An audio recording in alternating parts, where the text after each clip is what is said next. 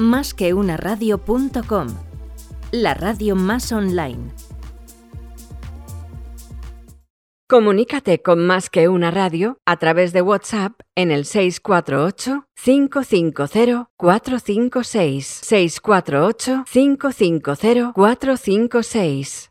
Lo advertimos. El que avisa no es traidor. En directo cada día en másqueunaradio.com. Lo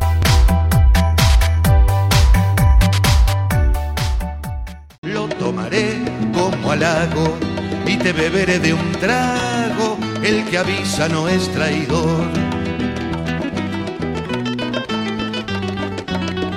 El que avisa no es traidor. Te voy a beber de un trago. Buenos días amigos, hoy es miércoles 6 eh, de mayo, estamos en el programa 121 del Cabisa No es Traidor, el programa 727 de Más que una radio, les habla Luis Vega y esto es El que avisa no es traidor.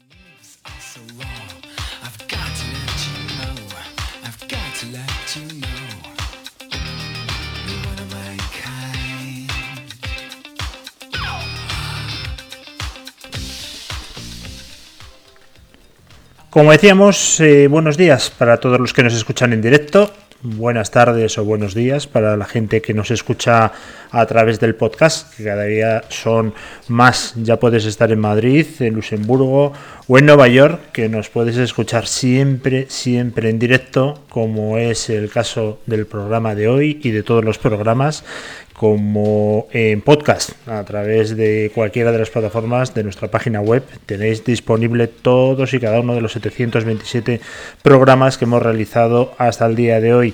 Eh, somos quienes ponemos la voz a las empresas, la radio en streaming y siempre, siempre en directo. Las 10.34 de la mañana de este día 6 de mayo del 2020 empezamos.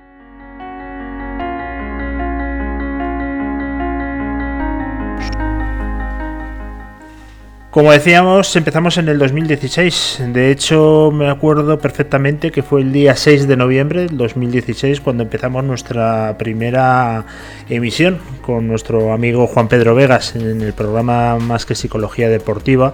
Juan Pedro Vegas, que sigue siendo uno de nuestros fieles escuderos y que está con nosotros siempre que se lo pedimos. Eh, de hecho, ayer estuvimos en un especial en el que intervino y siempre, siempre está con nosotros. La verdad es que todos los que empezaron con nosotros en el 2016 siguen. Los que no están son por razones de trabajo que han tenido que salir al extranjero, pero todos siguen, con lo cual eso, pues la verdad que nos llena a todos de mucho orgullo. Eh, somos una pequeña pero muy buena familia todos muy bienvenidos. Este programa, como recordamos, es de a diario, en formato directo, de lunes a jueves, de 10 y media a 12 y media.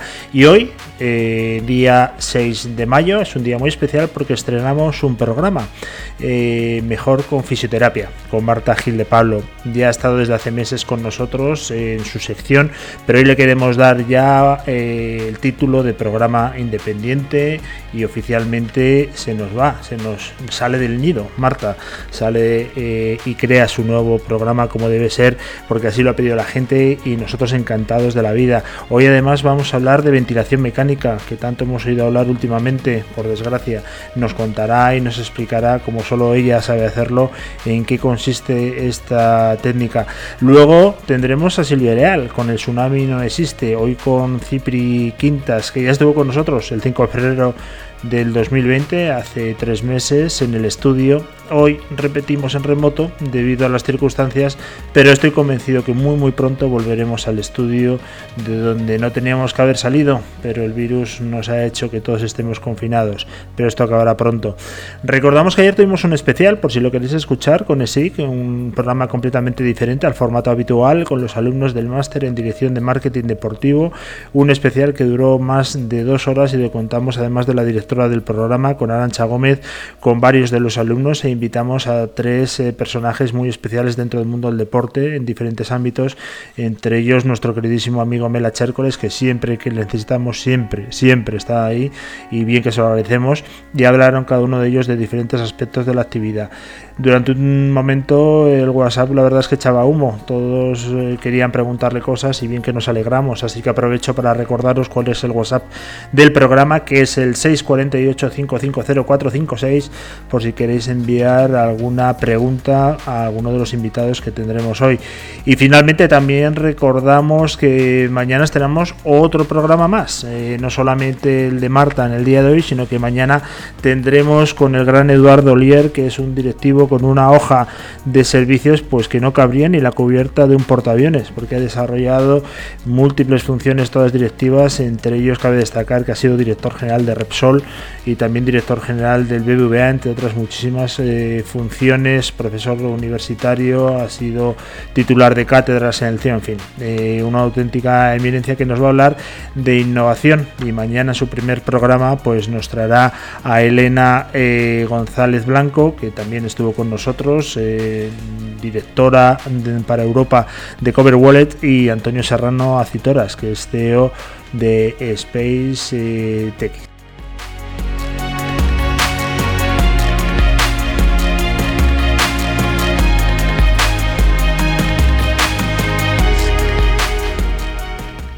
Recordar que somos la radio corporativa de las empresas y que nos dedicamos a todos los sectores, sobre todo los negocios que tienen fuerte componente en la innovación, en las finanzas, en el fintech eh, entrevistamos a directivos, empresarios, a startuperos eh, que vienen con mucho componente digital, mucho componente tecnológico. Hemos hablado muchísimo de blockchain, de big data, de insurtech y en definitiva de todo aquello que sea actualidad y que sea de interés. Os recordamos y lo podéis escuchar en nuestra página web eh, a través de los podcasts en el programa El que avisa nuestro traidor del día de ayer que hablamos con Biometric Box, que es una empresa de reconocimiento de la voz donde ya tienen eh, bueno, pues, eh, contratos, por ejemplo, con el Banco Sabadell, donde se puede firmar un contrato a través del reconocimiento de voz con un móvil, simplemente con eso. Bueno, pues ahora están desarrollando una técnica para detectar el COVID en la voz, porque tiene algunos componentes eh, en cuanto a, la tos, en cuanto a, temas que, bueno, ellos lo, lo explican muchísimo mejor y que lo tenéis ya en nuestros podcasts, se podría detectar eh, una persona enferma de, con el coronavirus a través de la voz y un teléfono móvil. Están en ello, todavía está en fase clínica porque esto es un estudio serio, pero la verdad es que puede ser absolutamente novedoso y rompedor. Eh, nos quedamos con este tipo de empresas, con este tipo de personas y con estos tipos de productos que son absolutamente innovadores y que tienen muchísimo trabajo detrás.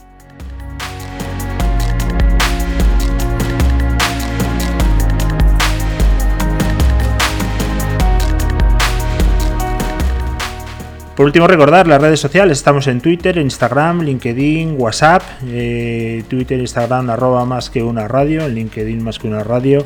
Y el WhatsApp 648-550-456. Cualquier pregunta que tengáis para los invitados, duda, pues nos lo enviáis y con mucho gusto lo sacaremos en antena. Eh, también recordaros que tenéis las apps. Si queréis, os podéis descargar en ambas tiendas, en iOS Store y en la Google Play Store. También os podéis descargar nuestras apps. Simplemente ponéis más que una radio y aparecerá y nada. Es descargarlo, tenéis toda la actualidad, tenéis todos los programas y además está en autoplay, lo cual simplemente darle al botón y ya nos estáis escuchando. Súper, súper fácil. Nos podéis escuchar también en directo a través de iBox. Si sois eh, usuarios de esta plataforma, también estamos en directo a través de iBox. Y luego los podcasts, pues donde queráis. La verdad es que ahí tenemos para todos los gustos iTunes, Spotify, eh, iBox, nuestra propia página web. Si no queréis salir del entorno de más que una radio, que nos parecerá fenomenal. En fin, que quien no nos escucha porque no le gustamos, porque no hay ninguna otra explicación. Estamos en todos los sitios y lo que os recomiendo es que os suscribáis directamente. Así cada vez que subamos un programa directamente os llegará el aviso y simplemente tenéis que pinchar y escuchar el programa en el momento que mejor os venga. Si lo queréis escuchar en directo, pues ya sabéis, www.masqueunaradio.com y vamos a hacer una pequeña pausa antes de ir con Marta Gil de Pablo, que nos estará esperando ya, eso espero, porque si no la perseguiré eh, para hablarnos de su nuevo programa y hablarnos del tema que trae hoy, la ventilación eh, mecánica. Y ojo, porque no solamente acaba ahí el título, es que es bastante complicado, pero bueno, es afectación diafragmática y ventilación mecánica. Ojito, ¿eh? Pero no os preocupéis que lo vamos a aterrizar a un lenguaje común para que lo podamos entender yo todos, incluso yo. Así que tranquilos, que empezamos.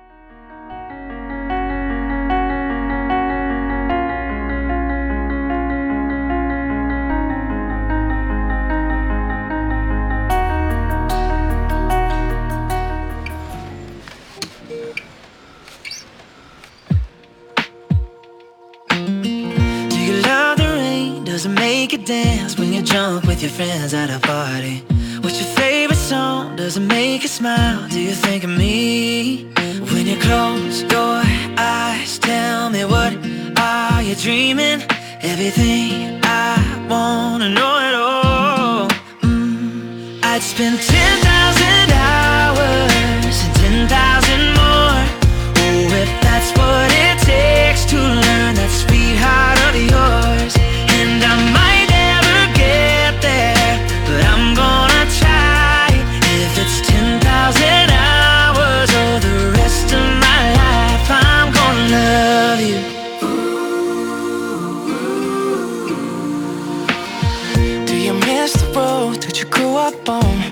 your middle name from your grandma? When you think about you forever now Do you think of me? When you close your eyes Tell me what are you dreaming?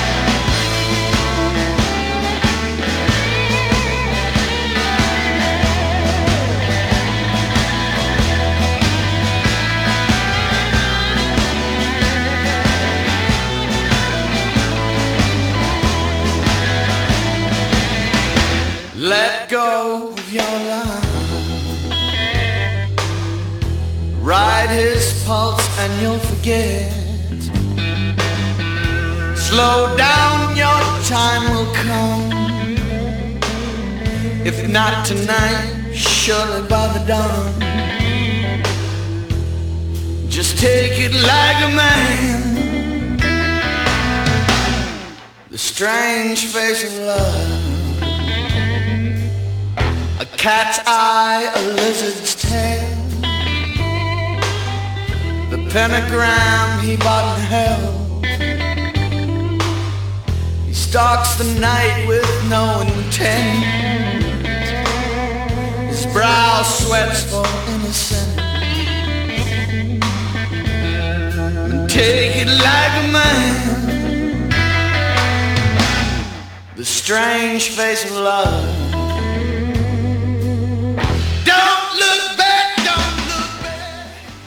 Bueno, pues aquí seguimos en directo, las 10.46 de la mañana de este día 6 de mayo del 2020 y de fondo escuchamos eh, a Mark Knopfler, pero parece ser que a Marta Gil de Pablo no le pareció correcto que siguiésemos con su sintonía que durante todos estos meses ha utilizado en su sección eh, de fisioterapia. Ahora, como se nos ha independizado, se ha hecho mayor y ya tiene su propio programa, que recordamos que se llama... eh, ¿Cómo se llama el programa?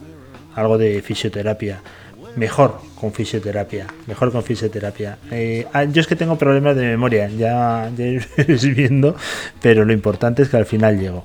Eh, bueno, pues ha decidido que no le gusta. Marta ha dicho que se acabó Mark Knopfler, esta canción que está sonando de fondo, y que ella ha pasado ya al tema de los coros eh, de Estados Unidos, de Virginia, en los años 40, donde un grupo de gente de color montaba sus orquestas y decidía hacer, eh, bueno, pues música como la que ha elegido para su sintonía. Vamos a escucharla porque no tiene desperdicio.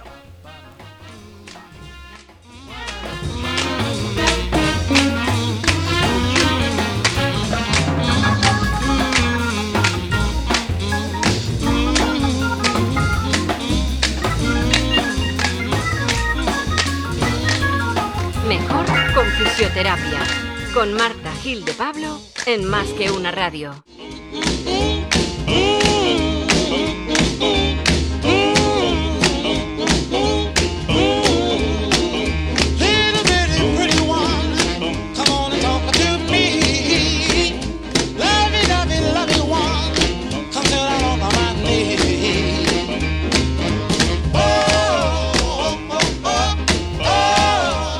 Marta Gil de Pablo, ya la tenemos eh, al otro lado del teléfono en su estreno como directora de su propio programa de aquí a la fama. Ya está llamando la SER y la COPE, pero te ha amarrado bien con un contrato y una cláusula realmente imposibles, aunque nunca se sabe. En el mundo de la radio hay cosas que realmente te sorprenden. ¿Qué tal, Marta? ¿Cómo estás? Muy bien, buenos días Luis, ¿qué tal tú?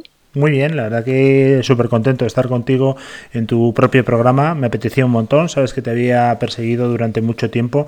Quería que fuese formato programa y no colaboración, así que encantadísimo de la vida, donde vamos a hablar de temas relacionados con la salud, porque todos, en mayor o menor medida, tenemos salud, ¿no? Algunos mejor, otros peor. Antes de entrar directamente en materia, me gustaría saber, bueno, pues qué es lo que te ha motivado a hacer esta música eh, mitad gospel, mitad eh, Unidos, eh, años 40, Virginia, en fin, ¿qué es lo que te gusta exactamente antes de entrar ya en materia? Bueno, a mí la música antigua siempre me ha gustado mucho más que la actual. Y ya está. me parece, me parece una sintonía alegre y que va conmigo. Pues ya está. La verdad es que la gente eh, haremos algún programa emitiendo también en, en vídeo. Hoy no, hoy no va a ser el caso, porque además fíjate tú si me estás viendo a mí las pintas que traigo, ¿eh? que parezco que he salido de un after de Alcorcón, pero lo haremos algún día, desde luego, y veréis que Marta está todo el día riéndose. Es absolutamente increíble. De hecho, yo creo que teníamos que hacer un programa sobre los músculos eh, que permiten la risa. Yo he oído alguna vez por ahí que intervienen decenas de músculos. Bueno, Marta tiene todos esos músculos eh, a prueba de bombas, ¿eh? como Schwarzenegger o Sylvester Stallone en Rocky. Bueno, vamos a un tema que hemos oído mucho durante estos últimos días, Marta, y que desgraciadamente ha sido actualidad, eh, pero claro, no por mucho oír, si nadie nos lo explica no sabemos de qué se trata. Así que nos encantaría, por favor, que en este primer programa pues nos hicieses una masterclass sobre el tema de hoy, que es ventilación mecánica y afectación diafragmática. Recuerda que aunque toda la gente que nos escucha tiene estudios, eh, vamos a intentar llevarlo al terreno eh, eh, tranquilito, sin volvernos locos e intentando que la gente lo entienda. Sobre todo tú pon, siempre tenme ahí en, en mente, pon una foto mía como diciendo, lo tienen que entender este hombre, con lo cual vamos a bajar el nivel. Así que todo tuyo, Marta, cuéntanos. Muy bien, bueno, pues intentaré eh, hacerlo sencillito para que tú me entiendas. Gracias. Eh, me oigo con eco, Luis. te oyes con eco. A lo mejor puede ser que estás hablando dos veces. puede ser esa la explicación. Bueno, vamos a hacer una cosa, Marta. De Vamos las a poner, ganas que tengo de arrancar. vamos a poner eh, de fondo tu bar Knopfler y empezamos otra vez, no te preocupes.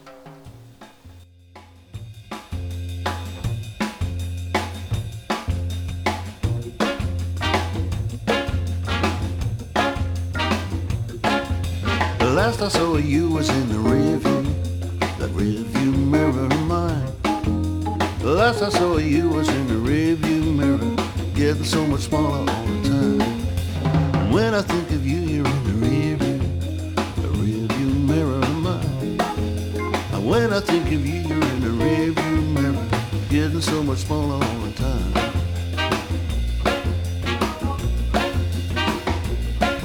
Do I owe you letting me know? Do I, I, I guess so. Do I owe you for letting me know? So I'm thanking you for letting me go. Do I owe you for letting me know? Do I, I, I, I guess so. Do I owe you for letting me know? So I'm thanking you Solucionado los problemas técnicos, que más que técnicos yo creo que eran problemas eh, un poco de tu subconsciente, Marta. Eh, muchas veces oyes voces, ¿no? Y como es esto sentido que el chico veía muertos, pues yo creo que tú oyes voces. Pero bueno, vamos al lío, ahora que no te oyes doble, vamos con el tema de hoy. Muy bien, pues como tú bien has dicho, vamos a hablar de la ventilación eh, mecánica. Eh, todos hemos oído estos días hablar de la ven- ventilación mecánica eh, debido al, coronavirus, ¿no? Los famosos eh, respiradores automáticos que tan necesarios eh, eran para, para afrontar esta situación. Entonces yo hoy de lo que os vengo a hablar es de, de las consecuencias de, que tiene sobre, sobre el organismo eh, el utilizar la ventilación mecánica, ¿no? que no simplemente es bueno pues una persona que está que está ingresada en estado grave y precisa de ventilación mecánica eh, hay bueno podemos pensarnos que, simplemente está x días con ventilación mecánica y luego una vez que le retiran la ventilación pues es como como si no hubiera pasado nada y desgraciadamente eh, el empleo de esta ventilación mecánica que que es eh, imprescindible para salvarle la vida a, a estas personas mm, pues deja unas secuelas bastante importantes. Vamos directamente. eh, una cosa que he oído, no sé si tú me la puedes confirmar o desmentir, es que para intubarte y hacer una ventilación mecánica te tienen que sedar, ¿no? Eh, sí, efectivamente. eh, utilizan relajantes musculares, eh, sedación, eh, que luego bueno pueden ir re- retirando a lo largo de, los días según la evolución del paciente, pero, pero sí, al principio te sedan. La verdad que para sedarte a ti, Marta, tú que eres una persona tremendamente nerviosa, habría que recurrir a un veterinario, ¿no? Coger eh, dentro de su maletín algún relajante para rinoceronte y, y metértelo en vena, porque si no, no te veo a ti relajada. Cuéntanos eh, qué implicaciones conlleva.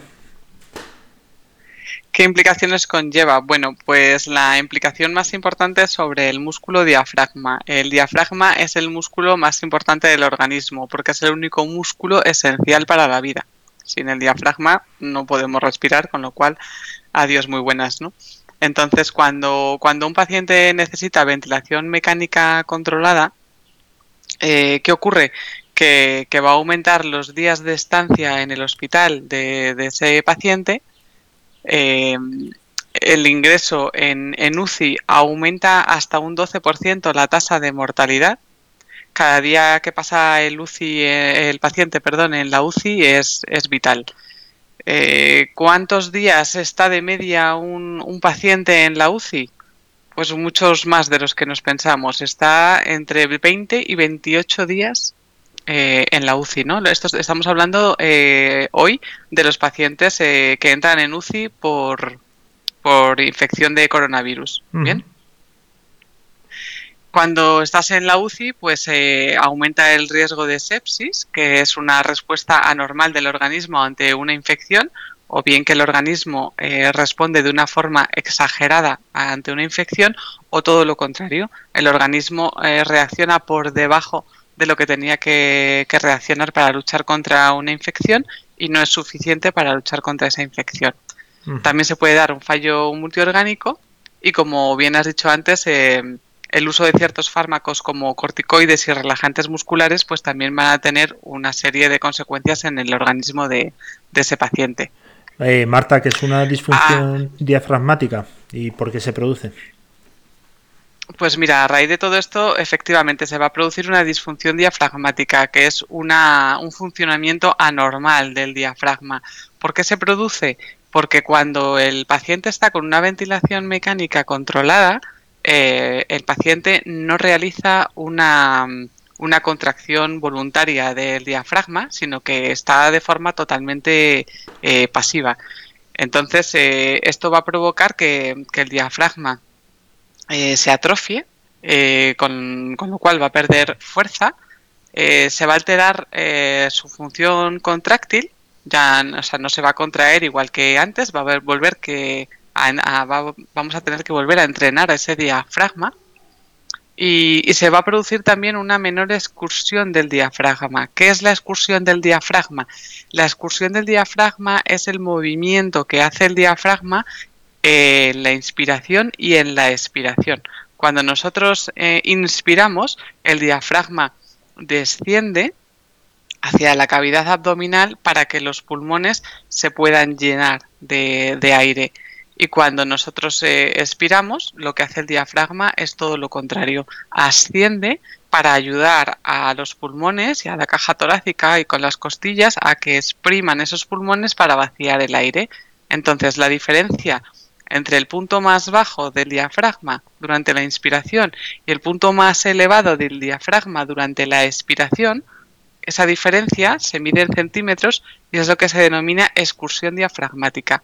Entonces, después de, de estar con ventilación diafragmática, al haber perdido eh, ciertas capacidades, el diafragma y fuerza y grosor, pues esa, ese movimiento eh, va a ser mucho menor. Uh una pregunta, Marta, me imagino que no es lo mismo esa excursión en un atleta de élite, un nadador, que una persona ya con edad, ¿no? ¿Hay mínimos y máximos o eso da igual? Eso es, en función de, la fuerza de tu diafragma, del tamaño de tu caja torácica y de lo entrenados que tengas tus músculos respiratorios, pues eh, esa excursión va a ser mayor o menor. A mejor condición física, mayor va a ser la excursión diafragmática y viceversa. De todas formas, me llama mucho la atención que dices que es el músculo más importante y al que le debemos la vida, y sin embargo, jamás en la vida hemos visto a nadie entrenando el diafragma, ¿no? Es, eh, es un poco eh, contradictorio.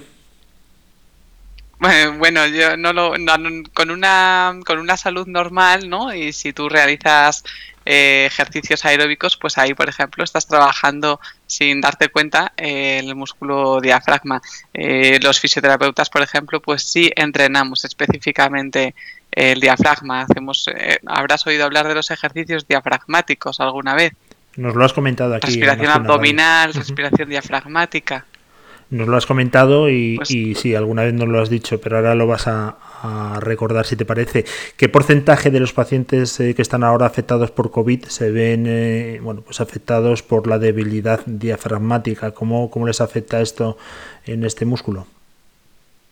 Pues mira, eh, más de lo que nos pensamos, eh, un 65% de los pacientes infectados por COVID eh, pues, pues están con debilidad diafragmática. Esta debilidad diafragmática, que se, los, se da en los casos más graves, aparece en las primeras 24-48 horas. Ajá. Uh -huh. Y las secuelas pueden eh, durar, ¿no? Bastante. Sí, las, las secuelas, eso es, eh, como te decía antes, no es retiramos la ventilación diafragmática y nada, un par de semanitas eh, y ya estás como nuevo y en casa. Eh, las secuelas se pueden alargar hasta cinco años. Fíjate, es que es, un, es tremendo, es una barbaridad. Eh, lo cual lo cual puede afectar en la calidad de vida del paciente, eh, en su trabajo, en sus relaciones sociales. Eh, esto se debe a que debido a, a la ventilación diafragmática se produce un, una estancia superior a lo deseable en, en UCI y este encamamiento y este esto lo que esta estancia en UCI lo que provoca es, un, es una debilidad general tanto de la musculatura respiratoria como de la musculatura en general. Eh, Sí, No, no, perdona, Marta, te iba a preguntar que, bueno, no solamente el diafragma, ¿no? Está implicado en el tema de la respiración, me imagino que hay más músculos, eh, pero esto me tienes que sacar de mis dudas de persona completamente ajena al mundo de la salud. Eh, ¿Solamente es el diafragma o, o hay algo más? Pues hay bastantes más músculos implicados en la, en la respiración, además del diafragma, que digamos que es el músculo más, más grande y más, más asociado a la respiración. Intervienen los músculos intercostales. Los músculos intercostales son unos músculos chiquititos que están entre costilla y costilla, que lo que hacen es ayudar a las costillas a que se abran como un acordeón cuando cogemos aire y por el contrario, cuando soltamos el aire, lo que hacen es contraerse y juntar las costillas, como en el cierre del acordeón, para ayudar a exprimir el aire. Además, eh, participa el pectoral menor, el trapecio superior, serrato, escalenos, esternocleidomastoideo y la musculatura abdominal. Pero solamente O sea que el el- que más eh, afectado queda es el diafragma, ¿no? Entiendo. Eh, cuando recurren a la ventilación mecánica, lo que vemos es que te introducen un tubo, obviamente, por eh, la boca que va por las vías respiratorias y me imagino que ese tubo termina en los pulmones. Eh, cuando le estamos metiendo aire forzado a través de la máquina, también estamos haciendo que el diafragma funcione, ¿no? No, no debía quedarse tan, tan dañado, no, no lo entiendo muy bien. A ver, cuéntanos eso. Es, la máquina la que insufla aire a los pulmones y es la máquina la que saca el aire de los pulmones. De manera que el diafragma se va a mover de una forma pasiva, va a ser empujado hacia abajo cuando vamos a introducir el aire en los pulmones a presión con la máquina y va a ser succionado hacia arriba cuando por, por, por vacío se va se van a vaciar los pulmones. No es el diafragma en el que con su contracción activa va a permitir el llenado de los pulmones y los va a vaciar al, al contraerse y empujar hacia arriba, sino que de forma pasiva el, el diafragma se va a ver empujado po- por el llenado y vaciado de ese aire de forma artificial. Me ha encantado tu onomatopeya, ¿eh? la de... Ha sido, yo creo que muy, muy gráfica. Seguramente la gente lo ha agradecido muchísimo.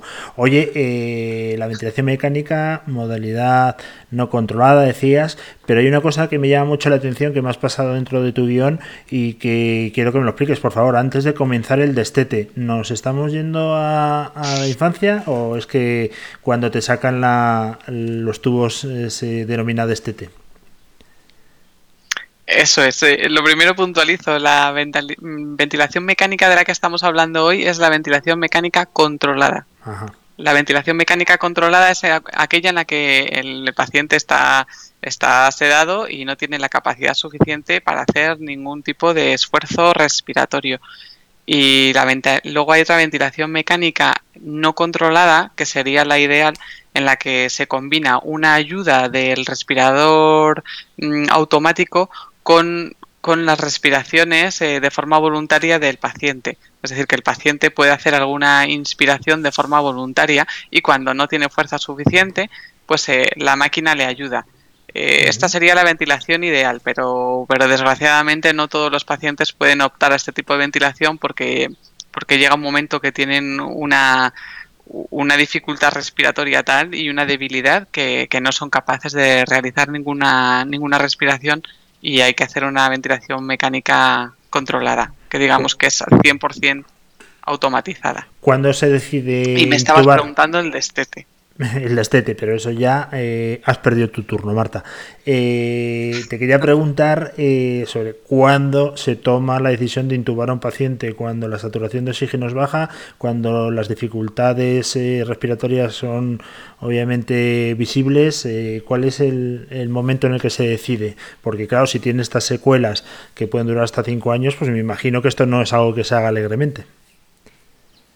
Sí, es una suma de, varios factores, ¿no? Todo va a depender de, la afectación que, tenga el paciente, de, de- la disnea respiratoria que tenga. La disnea es la dificultad respiratoria. Cuando ese paciente está tan débil eh, y tiene una respiración muy, muy superficial, es decir, que, coge muy poquito aire, que apenas llena los pulmones y que no tiene fuerza ni para, ni para coger la siguiente bocanada de aire, y tiene una sensación de, de, de- de dolor y de agotamiento tal que está como, vamos, a punto de, de desmayarse porque no le llega suficiente oxígeno ni a los músculos ni al cerebro, pues entonces eh, ahí es el, el momento de, de, pensar en, en que no te queda más remedio que, que intubar al paciente, ¿no? Bueno, hemos oído también de que todas la... maneras. Perdona, Marta, pero hemos oído también que la hipoxia, que es la falta de, oxígeno, ¿no? Cuando empieza a descender la saturación de oxígeno en la sangre, crea una falsa sensación de felicidad. Es un poco así como estar en los mundos de, de Yuppie, ¿eh? A lo mejor ahí ya cuando empiezas a desvariar es cuando también tienes que empezar a pensar que esa persona le está faltando un poquito de oxígeno. Eh, esto no me lo estoy inventando, ¿eh? lo he leído. Otra cosa es que el que lo haya escrito lo haya escrito mal. ¿Me das el visto bueno? ¿Tú crees que es correcto o es una fake news?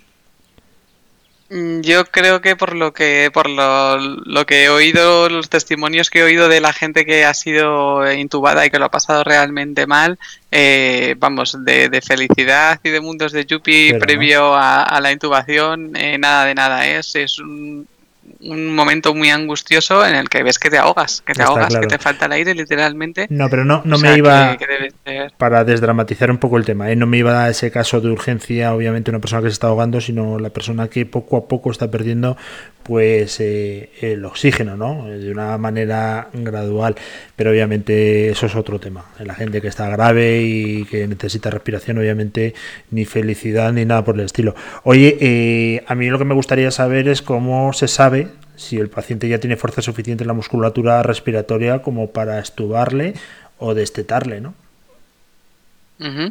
Eso es, eh, es muy importante estar seguros antes de, de estubar al paciente, antes de retirarle la ventilación mecánica, eh, de que ese paciente eh, tiene una, capac- una capacidad de en su musculatura respiratoria suficiente como para respirar por sí mismo y sobre todo ser capaz de controlar el, el reflejo de la tos. El reflejo de la tos necesita de, de cierta fuerza en la musculatura respiratoria y es muy importante eh, ser capaz de, de toser ante, por ejemplo, eh, si tú tienes una cantidad de secreción en los pulmones y tienes que movilizar esas secreciones para no ahogarte y, expulsarlas al exterior, pues es importantísimo el reflejo de la tos. Lo mismo pasa con, con la alimentación. Cuando, cuando un paciente está con ventilación mecánica, obviamente eh, está con alimentación eh, parenteral por, por vena. Cuando a ese paciente le retiras la ventilación mecánica, porque ya está mejor, eh, se le empieza a alimentar por vía oral. Si, si no tiene fuerza suficiente en su musculatura respiratoria como para controlar el reflejo de la tos y está comiendo sopa y se le va por otro lado, como se dice coloquialmente, eh, pues se puede ahogar con, con lo que es el, el alimento, ¿no? O sea que tiene que ser capaz de, de defenderse ante esta serie de situaciones. Bueno, y ahora entras en Entonces- acción tú, Marta. Eh, perdona, te he interrumpido. Estabas en un entonces vital. Entonces, iba a responder a tu pregunta de cómo comprobamos si el paciente ¿no? tiene, tiene esa fuerza como para retirarle ya la ventilación mecánica. Bueno, pues eh, hay, una, mm, hay una prueba que no es invasiva, que se, que se llama ecografía transtorácica del diafragma. Eh, con esto vamos a medir el grosor del diafragma, con lo cual vamos a saber el nivel de atrofia que tiene el diafragma.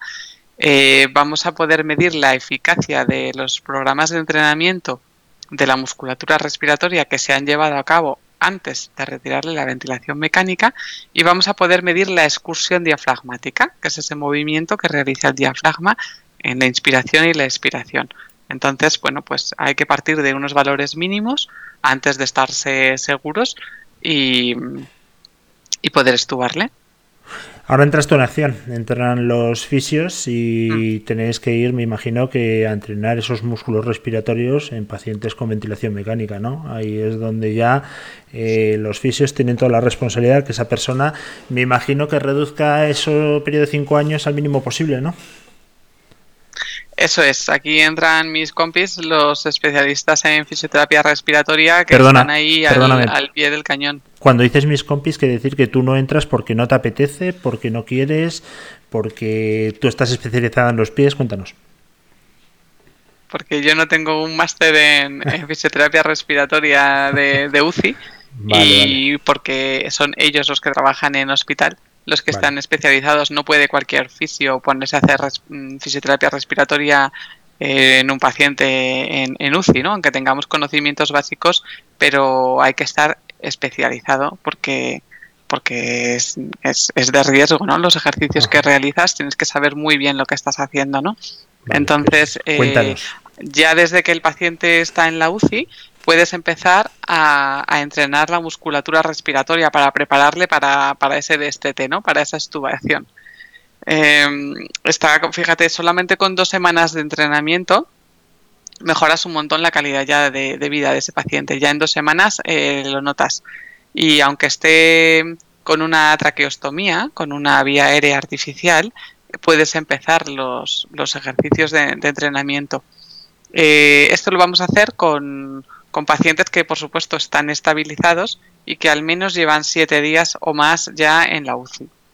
Y eh, obviamente Pero- el paciente tiene que estar alerta y colaborador. Si el paciente está sedado, pues no puedes empezar a trabajar con ese paciente. Tienen que ser pacientes que ya estén despiertos y que ya comprendan, estén lo suficientemente alerta para, para entender unas, unas pautas sencillas que le vas a dar para, para poder trabajar esa musculatura respiratoria. O sea que entiendo, Marta. ¿Cómo trabajamos? Me entiendo, Marta, perdona, eh, que realmente se puede empezar ya a trabajar con el paciente aunque esté intubado, es decir, con que tenga un poco de conciencia para poder ayudar al profesional, ya se puede empezar con él a, trabajar, ¿no? Porque, ¿cómo lo hacéis exactamente? Lo que ibas a comentarnos. Eso es, que no tienes que esperar a que esté en planta ni a que esté en su domicilio, sino que ya desde la UCI empiezas a, a trabajar con él. ¿Cómo se hace? Pues cuando está todavía con la ventilación mecánica, eh, eh, ajustas el ventilador y, y lo que haces es que eh, le disminuyes un poquito la ayuda de, esa, de, esa respiración eh, automática y lo que haces es que el paciente tenga que, que hacer un esfuerzo por su parte para la respiración, ¿no? Entonces, bueno, pues esto se lo vas, lo vas ajustando de una forma muy, muy, muy individualizada, por supuesto, y en función de cómo lo vaya tolerando, pues le vas retirando un poquito esa ayuda de, del ventilador para que él vaya haciendo un, esfuerzo con, sus músculos. Son, son sesiones muy cortitas. Hay que intentar que el paciente mmm, lo haga semi incorporado, que no esté tumbado, a, pues eso, a unos 45 grados más o menos. Y lo ideal sería todos los días de, de la semana, pero bueno, por lo menos eh, mínimo cinco días a la semana empezar a trabajar con, con estos pacientes, ¿no? Para, para intentar que estos eh, días con ventilación mecánica y este ingreso en UCI se reduzca al máximo. Antes de ir al, al, entrenamiento eh, de la musculatura respiratoria en pacientes COVID post fase aguda, ¿eh? fíjate uh -huh. que, que, bien te lo estoy diciendo, Marta, existen también unas contraindicaciones ¿no? para esta rehabilitación para pacientes intubados. Efectivamente, no podemos eh, con cualquier paciente que esté en, en la UCI, eh, por muy buena voluntad que tengamos, hay pacientes que no, no debemos empezar con ellos, ¿no? Son pacientes que están, que están muy graves, eh, pacientes que tienen, que tienen dolor intenso o una dificultad respiratoria intensa, o pacientes que desgraciadamente están en tratamiento paliativo. Es decir, que, que bueno, que, para que su marcha, digamos, sea lo menos dura, pues, pues se le, lo menos que agonice de una forma más lo más agradable posible, entre comillas, ¿no? Pues se, se les, se les intuba y para que no sufran, con lo cual estos pacientes, pues no, no van a ser entrenados en, en este aspecto, ¿no? Y ya lo que te comentaba antes, eh, pacientes en fase eh, COVID o, o, perdón, entrenamiento de la musculatura respiratoria en pacientes COVID post fase aguda, que me he hecho un lío, ¿eh? pero yo creo que se ha entendido, ¿verdad, Marta? Eso es, estamos hablando de los pacientes que ya han superado la fase de ventilación mecánica y están, por ejemplo, en, pues ya en planta. Eh, siguen todavía ingresados porque su, su, estado todavía no es como para darles el alta y todavía tienen mucha debilidad en la musculatura respiratoria y, y en, el organismo en general. Entonces, con estos pacientes, los, los fisioterapeutas van a, van a estar pues entre 6 y 8 semanas con ellos. Eh, lo ideal sería dos veces al día en sesiones cortitas de 15 minutos para no fatigarles mucho, siempre controlando la frecuencia cardíaca y, procurar que, el esfuerzo, pues si estamos hablando del 1 al 10, que el esfuerzo sea como el 3, ¿vale? No, no llegar ni siquiera a la mitad de, de- del esfuerzo en una escala de, del 1 al 10. Esta, esto, esta primera fisioterapia eh, respiratoria se realiza con unos dispositivos específicos. Entonces tiene, tiene que el paciente tiene que ser instruido o bien por el neumólogo o, o bien por los fisioterapeutas, ¿no? Por personal especializado. Y, mm, y lo que hay que hacer es eso, entrenar su, su musculatura, sobre todo inspiratoria, que es la que, la que implica mayor esfuerzo para, para el paciente, para, para mejorar su fuerza y la resistencia muscular y, y mejorar así su calidad de vida. Esto puede hacer que, el paciente en pocos días pues pueda incorporarse en la cama, pueda empezar a hacer ejercicios de movilización de las extremidades, que son muy importantes para no retener líquidos, para no perder movilidad articular, para, para que la musculatura no, no esté hecha un, un bloque. Entonces, pues eh, según el paciente va siendo capaz de, de soportar más esfuerzo, pues le vas a ir incrementando la dificultad de los, de los ejercicios y, y bueno, pues esto, esto va a mejorar su, su calidad de vida, sin duda, ¿no? Y dime. Sí, te iba a decir que todo acompañado de un programa de rehabilitación multidisciplinar y tratamiento de ser Es, personalizado. Nunca generalizar. Eh, con todo lo que has comentado, que la verdad lo has explicado fantásticamente bien y sobre todo ahora que estamos eh, tan, tan metidos en el tema COVID, esto me ha hecho reflexionar y tengo algunas preguntas. Eh, por ejemplo, eh, las personas mayores obviamente esta musculatura pues la tendrán más atrofiada o ya un poquito más eh, en desuso que una persona joven. A lo mejor es por eso por lo que su tasa eh, de mortalidad ha sido mayor, entre otras muchísimas variables que no vamos a comentar aquí porque se escapa de la finalidad de la fisioterapia. Pero quiero decir, me imagino que será muchísimo más complicado recuperar el diafragma y la movilidad respiratoria a una persona eh, de cierta edad, ¿no? eso es, eso es. En personas mayores que además suelen llevar asociadas otras patologías previas, como puede ser eh, al- algún problema cardíaco o diabetes, hipertensión, mm, pues todo esto, claro, no va a facilitar nada la recuperación y hay que tener mucho cuidado en la recuperación de estos pacientes porque además de, de la debilidad general muscular de su cuerpo, más eh, sobre todo de la musculatura respiratoria, eh, tenemos que tener en cuenta, pues eso, pues que a lo mejor el paciente tiene EPOC o, o que tiene secuelas de alguna neumonía o que ha tenido algún ictus o que mm, era fumador. Entonces, pues todo eso, por supuesto, eh, va a influir no solamente la edad del paciente, sino el estado de salud general previo a, a- al momento en el que se infectó con, con COVID. Entonces todo esto, por supuesto, va a ser clave a la hora de la recuperación. Eh, Marta, tú sabes que a mí me encanta el deporte. eh, bueno, tú eres campeona del mundo de kit eh, boxing, fit boxing, eh, con lo cual poco, pocas lecciones te voy a dar yo a ti.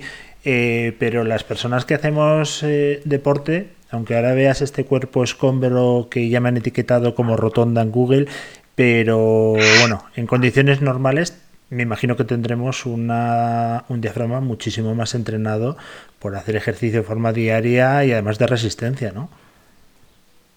Eso es, la gente que, que está en forma y que realiza ejercicios, sobre todo eh, aeróbicos, sobre todo de entrenamiento cardiovascular, ¿no? Que requieran tener lo típico que le llamas que, que tienes fondo, ¿no? Eh, pues esas, esas personas eh, tenemos, ¿no? Me incluyo a ti y a mí, tenemos más capacidad de, eh, de recuperación. eh, pues eh, si no fumamos, hacemos deporte, llevas una vida sana, una alimentación sana, pues todo suma, está, está claro, ¿no? Entonces Y- un, de- un deportista si no hay ninguna complicación con la que no contemos, eh, por lo general se va a recuperar eh, antes, claro, que, que, una persona que llevara una vida sedentaria o que tuviera obesidad o fuera fumador, etcétera. De todas formas, Marta, eh, durante el confinamiento las personas mayores obviamente no se van a poner, menos aquellas que gracias a Dios tienen una condición física envidiable y que todavía les da por correr y montar en bici, pero bueno, lo normal es que una persona mayor pues lo que hace es dar paseos, se les recomienda que pasen mínimo una hora al día y que no estén metidos en casa, pero es que han estado 50 días metidos en casa, con lo cual ahora eh, su capacidad aeróbica, su resistencia es muchísimo menor, ¿qué es lo que deben hacer ahora las personas mayores que tienen más riesgo? Para retomar una actividad que mínimamente les ponga un poquito en forma eh, de acuerdo a sus posibilidades. Eso es, eh, hay que tener eh, mucho cuidado con, con la vuelta al ejercicio, a la, aunque sea simplemente los paseos, ¿no? Porque como comentamos en el programa anterior, creo que fue, eh, hemos perdido agilidad, equilibrio, fuerza, fondo, propiocepción. ¿Qué pasa? Que, que, si vas, yo lo estoy viendo estos días, eh, la gente va por la calle y se tropieza con una piedrecita o con, o con un relieve de, de, una baldosa de la calle y se meten unos tropezones que, que no veas. Ahora más que nunca eh, hay que tener cuidado porque, porque digamos que, que bueno, que está el, el cuerpo como volviendo a, a despertar, ¿no? Entonces eso, la, la altura de los bordillos, eh, cosas que antes hacíamos sin, sin mirar y, y, con más agilidad, pues eh, ahora las, las, personas mayores tienen que tener mucho cuidado con las caídas por, por esto, ¿no? Están desentrenados, ¿eh? entonces tienen que empezar a caminar despacito y a ser posible, si no viven solos, que salgan acompañados, que no salgan solos. Uh -huh. Si tienen Durante... que ir cogidos del brazo o bajarse una muleta o un bastón para sentirse más seguros, pues yo les animo a ello, ¿no? Mejor, mejor que sobre, digamos, e ir más seguros a, salir a salir inseguros con una sensación de, mareo, de desequilibrio, de torpeza, que, puede ser puede ser muy preocupante por, el tema de las caídas y de las fracturas. Está claro. Yo que soy eh, además un portador de prótesis de cadera, vamos a intentar que nuestros mayores eh, hagan otra vez su vida normal, pero poquito a poco, que no empiecen a hacer eh, fondo el primer día. Pero fíjate lo importante es ¿no? que, que salgan ya, que se abra el confinamiento también para ellos y que empiecen a hacer un poquito de ejercicio y, que vuelvan otra vez a su rutina. Marta, que nos ha encantado, la verdad que ha superado las expectativas.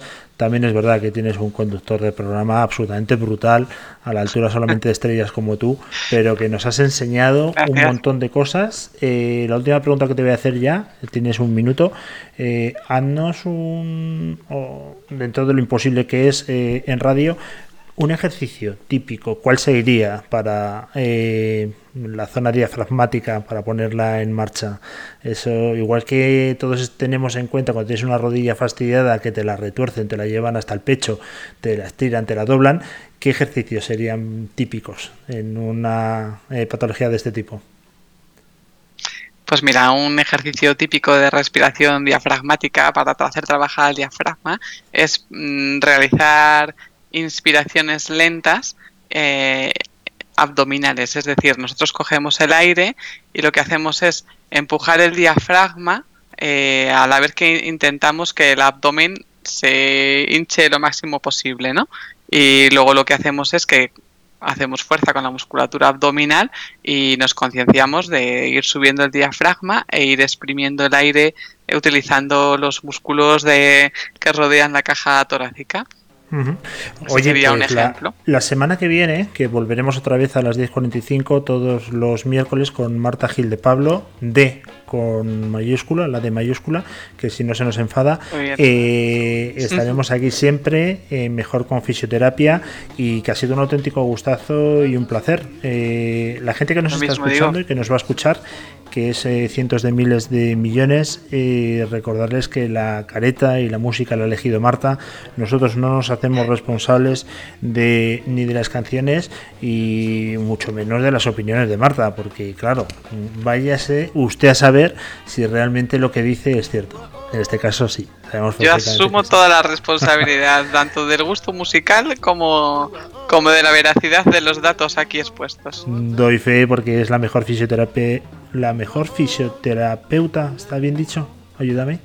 Está bien dicho. Del mundo y además de eso es campeona del mundo de fitboxing y una cosa que me apasiona de Marta es que además es militar dentro del ejército del aire. En teoría es ex militar, pero para mí un militar nunca deja de serlo.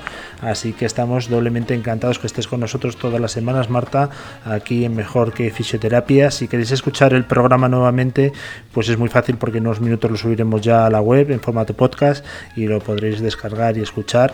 Eh, lo que sí está claro es que la semana que viene, Marta, sí o sí tenemos también que emitirlo en directo a través del canal de televisión que tenemos, porque yo lo he contado y lo tengo aquí apuntado en un papel, has gesticulado aproximadamente unas 612 veces durante tu intervención. Necesitas claramente un espacio eh, más audiovisual para poder dar rienda suelta a todo lo que tienes que contar, pero aún así ha quedado fantásticamente bien explicado y te lo agradecemos un montón.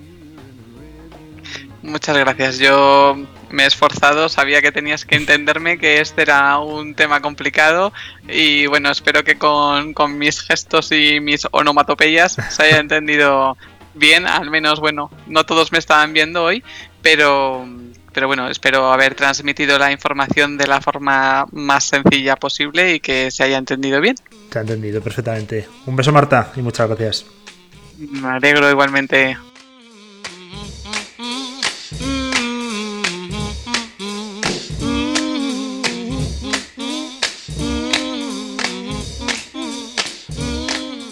Mejor con fisioterapia. Con Marta Gil de Pablo en Más que una radio.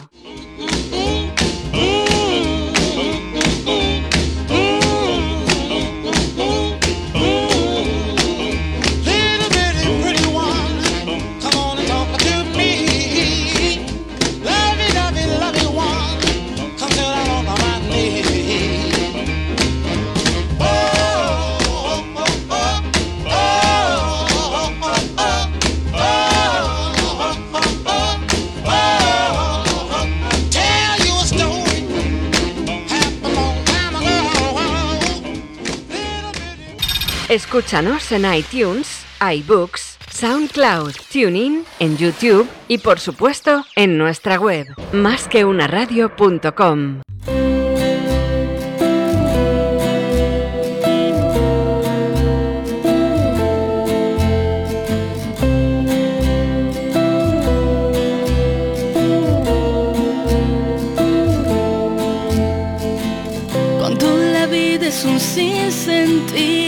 porque nada está en su lugar.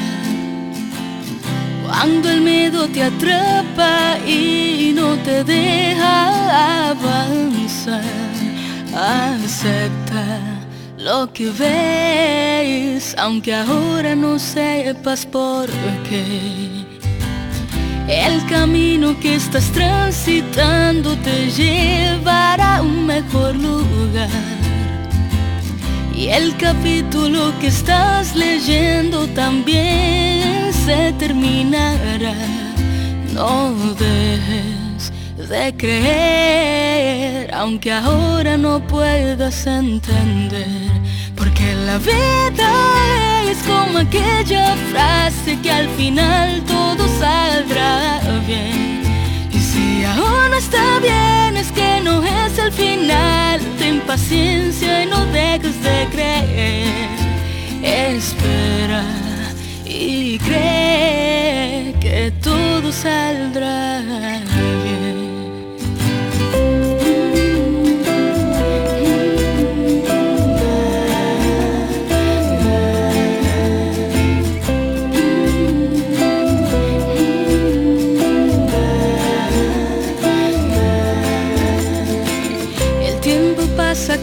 Todo pasa, esto que vives también pasará.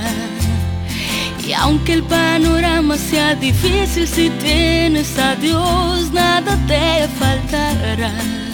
Espera y cree que todo saldrá bien, porque la vida es como aquella frase que al final todo saldrá bien.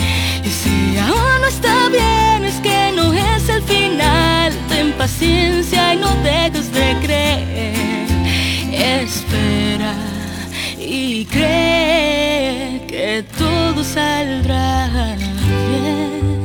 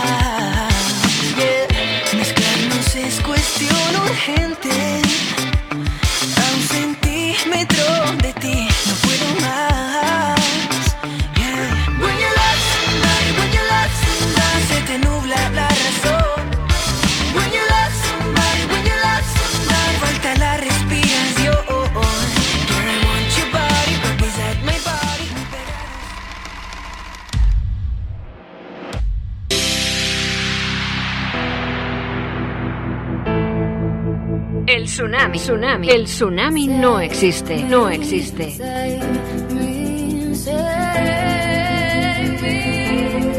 Miedo, miedo 4.0. No, no, no lo temas. Es tu gran oportunidad.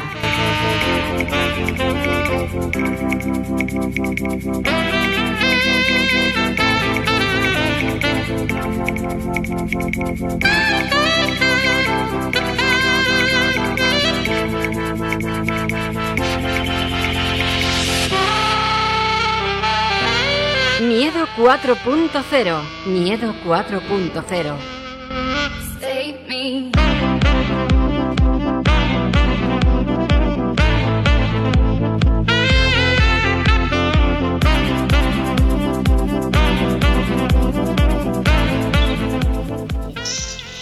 Hola a todos, aquí estamos otra vez, ya por fin, ¿verdad que sí? Por fin vemos la luz al final del túnel. Ya decíamos hace unas semanas que la veíamos y bueno, es que ahora ya está, está cristalina. Y tan cristalina que está, pues que hemos querido traer a una persona que, que nos va a dar muy buen rollo, como se suele decir. Pero antes de deciros quién es, para los que todavía no lo sepáis, aunque sé que muchos sí, porque ya lo hemos anunciado en redes, quiero dar también otra buena noticia y es que muchos me estáis preguntando estos días, ¿verdad? ¿Qué va a pasar con el teletrabajo? ¿Ha llegado simplemente para que sepamos estos días cómo se puede teletrabajar y que realmente funciona? ¿O cuando acabe todo esto se va a terminar? Bueno, pues os recuerdo cuáles son las estadísticas del teletrabajo antes de que sucediera todo esto y es que en España tan solo un 4% de la población, 4,3 exactamente, teletrabajaban. Claro, unos datos muy, muy, muy bajos comparados con la media europea, ¿no? En el caso, por ejemplo, de países como Luxemburgo estaba en un 11%, Finlandia, que nos encanta, estaba en un 13%, Países Bajos un 14%. Y entonces nos preguntamos, ¿se va a quedar? O, bueno, pues cuando pase todo esto volveremos a la vida normal. Bueno, pues yo tengo la teoría de que se va a quedar, pero se va a quedar en un modelo mixto, ¿vale? ¿Por qué? Porque hay cosas que nos guste o no, todos lo sabemos, que se hacen mucho mejor y que tienen mucho más impacto de manera presencial. El trato humano, se puede hacer un trato humano así a distancia, sí, sí que es posible hacer un proceso de venta, pero es necesaria también esa interacción humana, la de toda la vida. Pero el teletrabajo funciona, porque os recuerdo los datos del INE, y es que los datos del INE decían que una persona que teletrabaja en España, no os estoy hablando de todos estos países europeos, España tiene un rendimiento en un 5 a un 25% superior a un compañero. ¿Por qué? Pues porque los tiempos muertos se reducen en un 11% y además las personas están más motivadas. Entonces, vamos a seguir teletrabajando, pero eso sí, también con una interacción diaria, personal, porque lo que yo pienso que nos vamos a encontrar es un modelo mixto. Y yo creo que es al final lo que más nos va a gustar, porque si no, estoy convencida de que la otra parte le vamos a echar mucho de menos. Gracias a todos y seguimos con nuestro entrevistado. Con... Miedo, miedo, miedo 4.0. 4.0.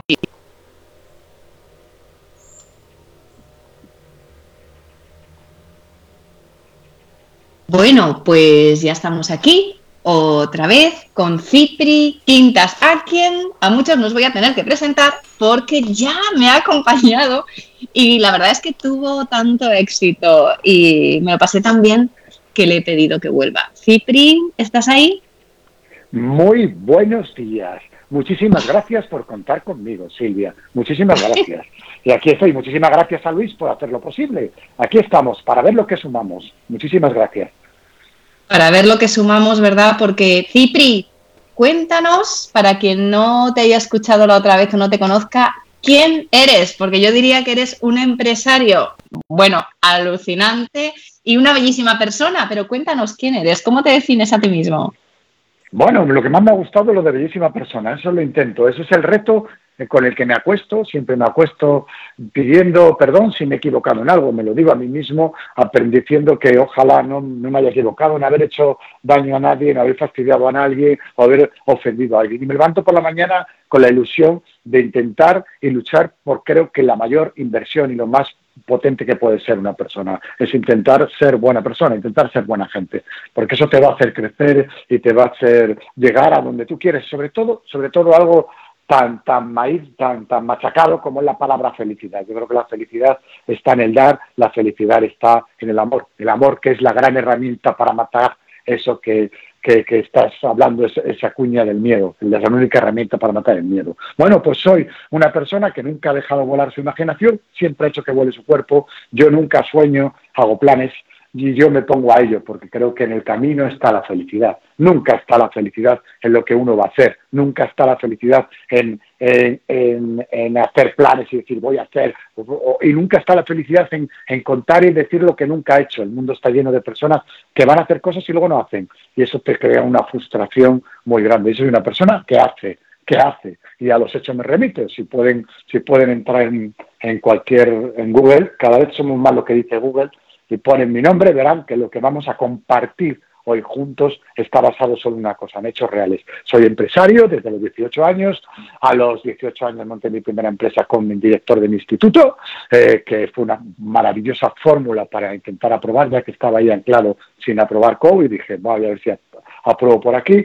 A los en una empresa de agendas, qué casualidad, el mundo me iba a llevar hacia ese lado sin darme cuenta. A los 21 tuve también una ilusión de montar una discoteca, eh, porque como no me dejaban entrar a las discotecas, o me hacían pagar más que nadie porque, porque no, no- no era de lo guapo, digo, pues yo me monto una discoteca, montamos una discoteca entre un grupo de amigos, gracias a la confianza siempre de personas. Todo lo que estoy contando, que estoy compartiendo con vosotros, soy la mente más brillante de todos los que están, solamente de todos los que han participado en el proyecto, solamente porque tengo la cabeza rapada y el soy y tengo una calvicie muy grande, entonces efectivamente eso es indudable que soy una mente brillante, que es lo único científicamente que puedo comprobar y nadie me puede llevar al contrario. Soy una mente brillante. A los 21 abrí una discoteca que no- como no teníamos medios y era un local muy grande, se llamó la llamamos desguace, puesto que la llenamos de piezas de coches y de coches viejos, porque era la forma más barata de decorarla, ya que no teníamos presupuesto. De la noche a la mañana mmm, nos convertimos,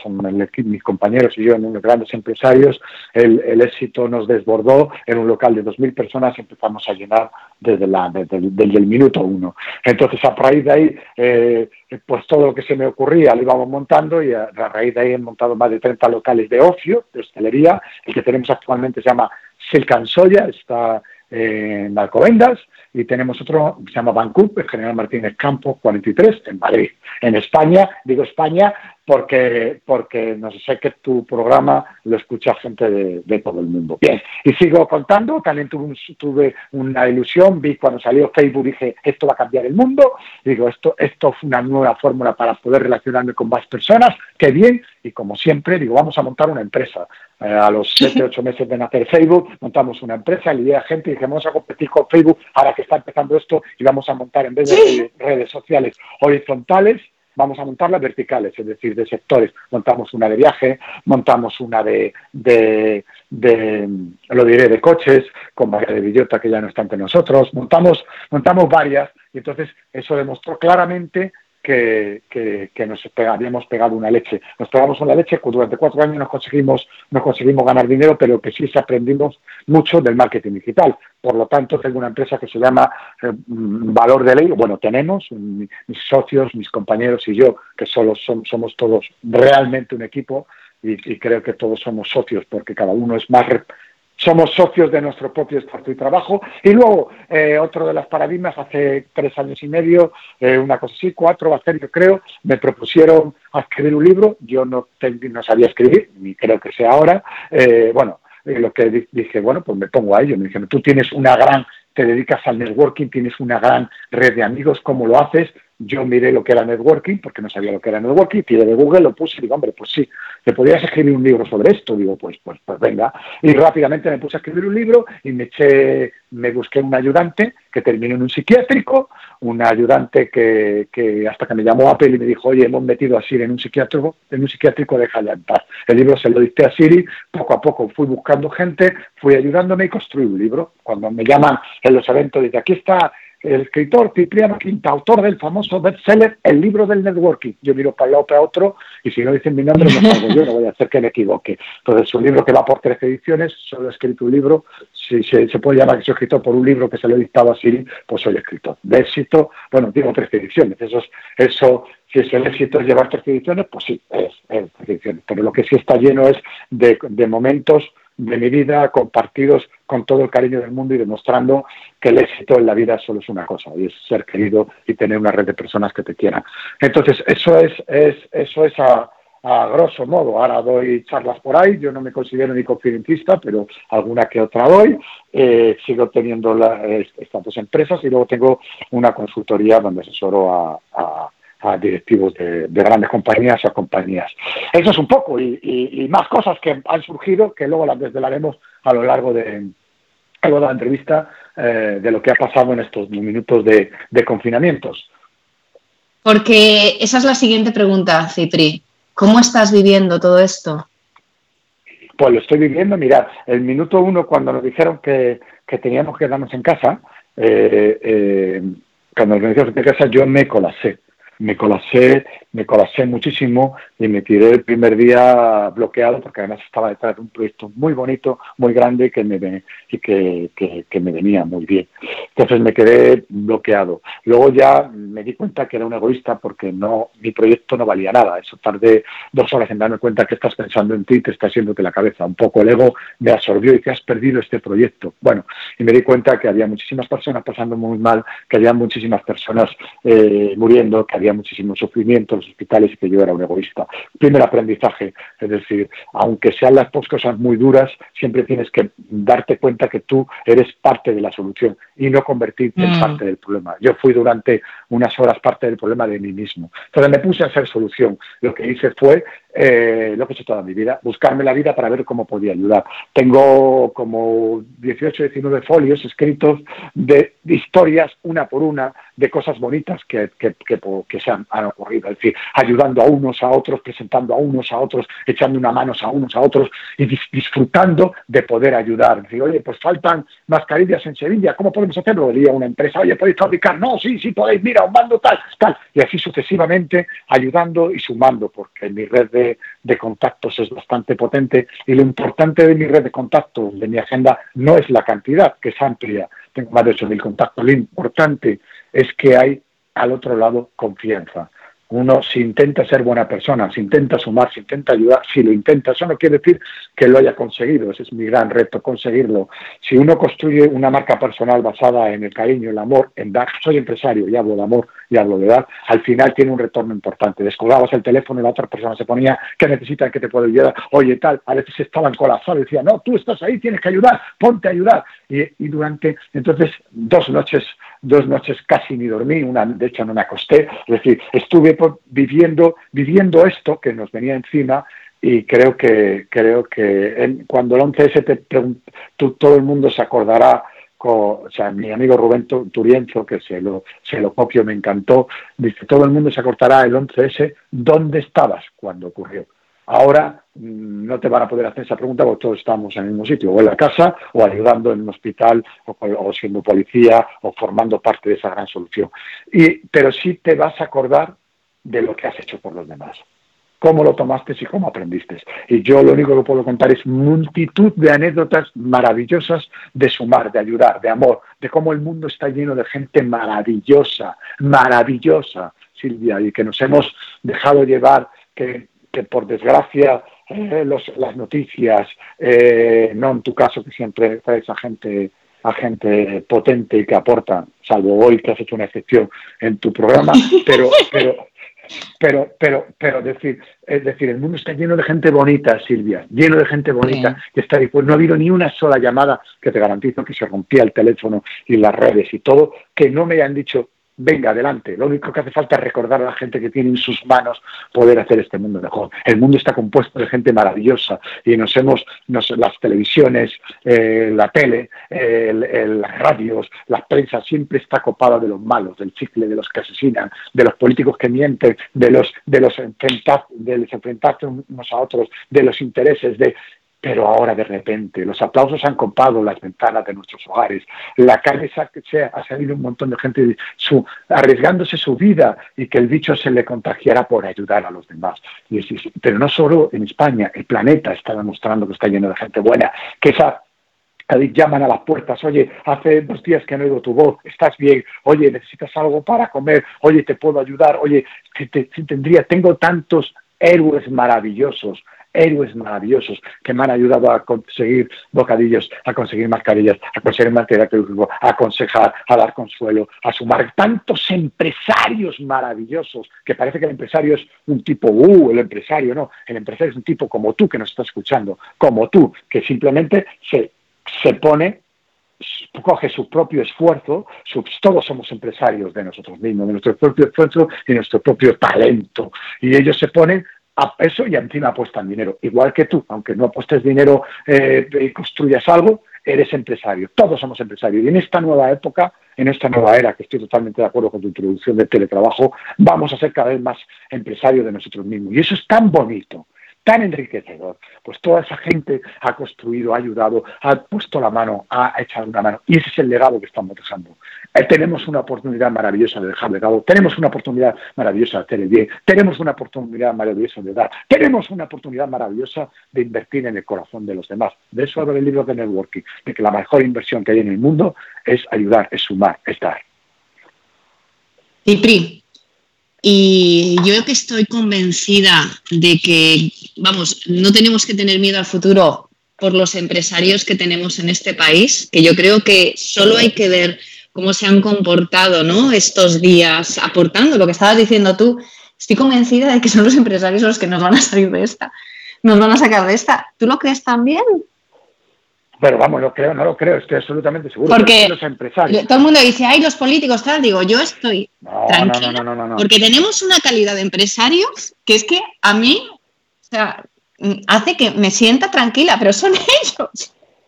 Eh, Pero además hemos demostrado a nivel mundial que no solo son, es decir, ojo, ojo, primero hablemos de personas empresarios, porque el empresario no es un ente, no es un ser superior, no es una cosa estratosférica, eres tú que nos estás escuchando. Tú eres el empresario. Insisto, de tus propios recursos, de tu propio talento, de tu propio esfuerzo, de tu propio, de tu propio cuerpo, de tu propio tiempo. Eres empresario, todos somos empresarios. Métete eso en la cabeza, amigo. Métete eso en la cabeza. Y no te estoy dando un consejo, te estoy afirmando que es así. Hace, fui presidente de Jóvenes Empresarios hace mucho tiempo, durante mucho tiempo, porque nadie me quería sustituir, porque nadie se quería pringar. Entonces, sí, hice una campaña hace ya, tengo 53 años, hará de esto 30 años, una cosa así, que decía, joven, no busques trabajo, créatelo. Créate tu propia historia, créate tu propia marca. Uno, y el que te contrata nunca dejará una persona que tenga confianza, que, que le reporte, que sea nunca. Y si esa persona te despide o te echa o no te valora, peor para él, porque se perderá un tipo. Y los empresarios no suelen ser, no suelen ser gente que, que metan la pata. Claro que hay gente mala, claro que hay. Decir, claro que hay gente en, todo, en todos los trabajos, en todos los modelos en todos, claro, pero la mínima cantidad. No se puede poner. Están, están sacando, están demostrando el talento español a la hora de inventar, a la hora de crear, está siendo revolucionario a nivel mundial. Nos están copiando y ahora los empresarios españoles, ahora el talento español, los que han inventado respiradores, los que lo están exportando a México, a Sudamérica, países hermanos que necesitan de, nuestra, de nuestro apoyo y que se van a acordar también de eso. Ahora tenemos que estar ayudando a los demás, porque nosotros, Madrid, aunque hubo algún político que hizo alguna, alguna crítica, que lo puse en, en, en LinkedIn, cuando dijo que de Madrid al cielo, una política muy, muy, la palabra es, es, es tremendamente asquerosa, es decir, dijo de Madrid al cielo, cuando se estaba muriendo gente, tanta gente, yo puse, en Madrid fuimos los primeros en caer, pero seremos los primeros en, en, levantar cabeza, igual que Barcelona fueron primeros en caer, igual que Madrid, y seremos los primeros en levantar la cabeza. Pues ahora que hemos levantado la cabeza, estamos levantando la cabeza por nuestro esfuerzo, talento, y cariño y amor y generosidad, ahora tenemos que ayudar a los demás. No perdáis la oportunidad de ayudar a ti que me estás escuchando. En Sudamérica nos hacen mucha, nos hacen, hace falta mucho nuestro apoyo. Ayer estuve hablando con México y con Colombia, nos hacen, hacen falta de nosotros y nosotros vamos a estar ahí. Los españoles vamos a estar ahí. Este conjunto de personas maravillosas que hablan un mismo idioma, que tienen una cultura, que tienen un mismo buen rollo, que tienen una, una historia en común en común, que esos, esas son las banderas, tener una historia, unos objetivos en común, una cultura en común y sangre en común, enlaces en común, cosas, muchísimas cosas en común, que siempre se ponen poco valor y ese es el mayor el mayor tributo. Y lo que me dices de los políticos me viene muy bien, porque hay que ser valiente. Basta ya de que la política es de otro, basta ya. En mi LinkedIn, en mi Facebook, lo podéis leer, hay una carta que puse hace unas semanas que he tenido entre los dos, entre, la- mis redes sociales, unas 400.000 impresiones. Es decir, es que es una barbaridad que habla de esto, que tenemos que darnos cuenta de que debemos estar Silvia, tenemos que estar, el hashtag es que nos gobiernen los mejores, que no gobiernen los mejores. Hemos estado de espaldas a la política, de espaldas a la gestión y hemos conseguido que no malas personas, no malas personas, no gente que lo quiere hacer mal, no.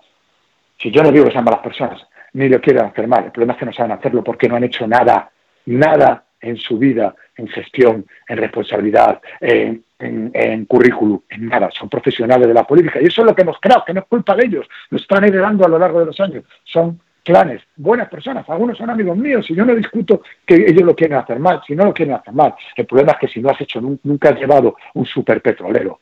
Un superpetrolero no se puede llevar de un lado a otro y cambiar en la dirección ni pararlo de la noche a la mañana. Los superpetroleros los superpetroleros tienes que planificar una ruta y los cambios los tienes que planificar bien porque si se calla destrozas todo lo que hay alrededor. Pues tenemos un superpetrolero que es España, muy un, un país maravilloso, pero, pero gestionado.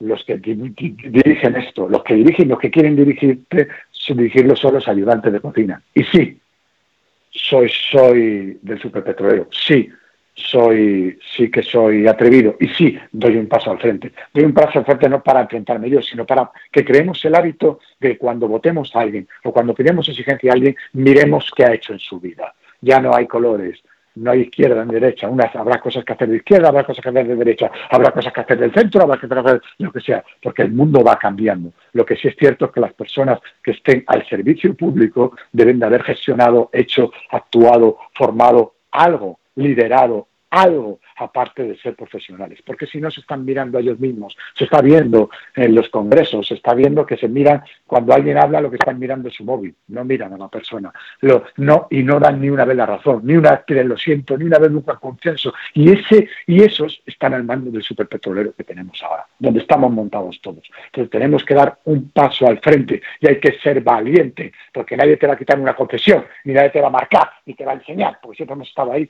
pues escondidos. Y no puede ser. El talento tiene que volver a, ocu- a ocupar a, cu- a ocupar el poder, no como poder, sino que ocupar la gestión, porque como el talento no ocupe eso, volveremos, volveremos a meter la pata, que sin duda en esta crisis habrá hecho cosas buenas, pero también se han hecho muchas cosas malas. Y hay muchísimas personas que ya no están entre nosotros y cuando se han ido, cuando se han ido, a mí me, me decían, nos vamos, nos vamos de la tierra, pero yo escuchaba el murmullo que decía que nuestra partida, que nuestro sufrimiento, que nuestra muerte, que nuestro no poder decir adiós a nuestros seres queridos, el no poder abrazar a mi hijo, a mi hija, a mi sobrino, a mi nieto, a, a- a mi hermano, sirva para algo, que sirva para llamar la atención, de que esto no puede ser por nada, este sufrimiento no puede ser por nada, esta basura que ha ocurrido con este maldito bicho, se convierta la basura en abono. Y esa es nuestra propia responsabilidad. Y como tú bien has dicho, que el tra- trabajo, que es algo maravilloso, se convierta en un hábito entre todos, porque